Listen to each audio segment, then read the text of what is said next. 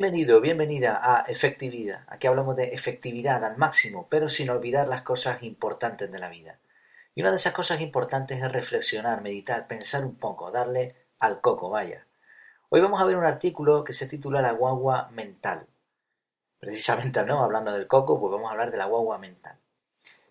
Piensa en la siguiente pregunta. ¿Qué sería lo más efectivo? Mientras te cuento una pequeña ilustración.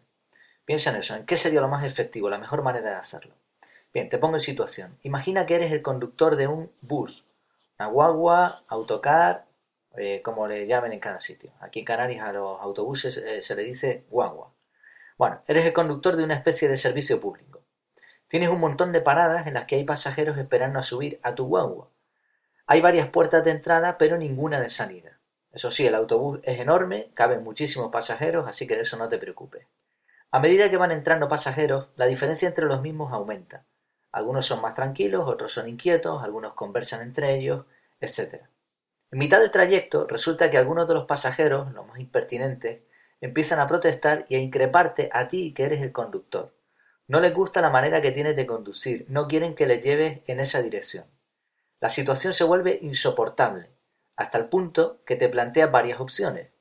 Podrías parar el bus e intentar calmar la situación, también puedes pedir ayuda a los pasajeros más amables a ver si te pueden ayudar, o puedes cambiar de dirección y hacer caso a las peticiones de estos pasajeros enfadados, porque igual hasta tienen razón.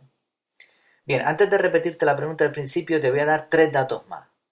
La guagua es tu mente, los pasajeros son tus pensamientos y el trayecto es tu vida. Bien, ¿qué harías tú? ¿Cómo solucionas el problema? ¿Qué sería lo más efectivo? En la página efectividad.es, en el artículo correspondiente a este audio, por si te sirve de inspiración, ahí dejo un tweet que compartí con, bueno, un tweet muy breve, ¿no? Que compartí sobre el tema y que tuvo respuestas muy interesantes. Échale un vistazo si te parece. Bueno, ¿has dado ya con la solución? Recuerda que no puedes echar a nadie. De hecho, los pensamientos que entran en nuestra mente no salen en la vida real, se quedan ahí, vagando, más o menos ocultos. Ahí están igualmente. Seguramente has llegado a la conclusión de que los pasajeros molestos son pensamientos negativos. Si es así, has acertado. Una opción es parar e intentar arreglar con ellos, a ver qué se puede hacer. Pero ¿cómo se para la mente? No parece buena idea, ¿verdad? Así que tienes que continuar viviendo, tienes que continuar conduciendo la guagua. ¿Y qué tal ponerte a discutir con ellos? Podría ser una buena opción, pero el caso es que tienes que estar alerta a la carretera y estar conduciendo y discutiendo no es una opción segura. Hay quien cede a sus pensamientos negativos y les hace caso, pero esa sí que es la peor solución, porque se envalentonarán y repetirán la jugada una y otra vez. ¿Cuál es la solución entonces al problema de los pasajeros?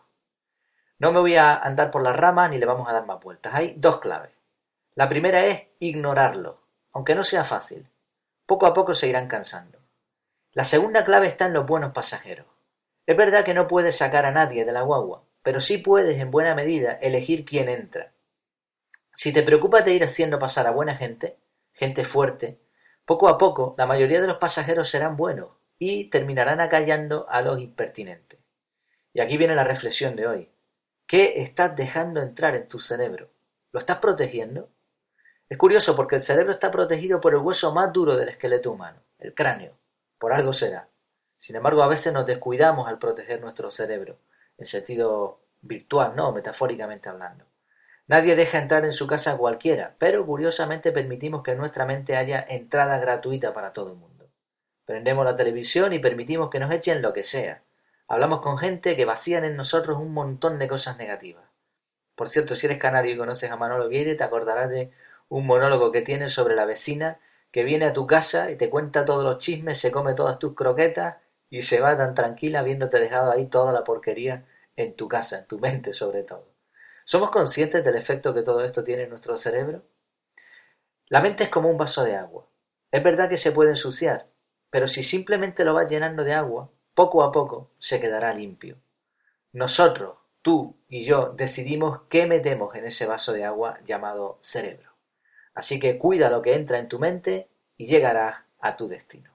Espero que te haya gustado este tema como te dije antes, en efectividad.es tienes este artículo, así como muchos otros más, reflexiones, pero sobre todo también los lunes artículos dedicados a temas de productividad, de efectividad, como nos gusta llamarlo más bien aquí.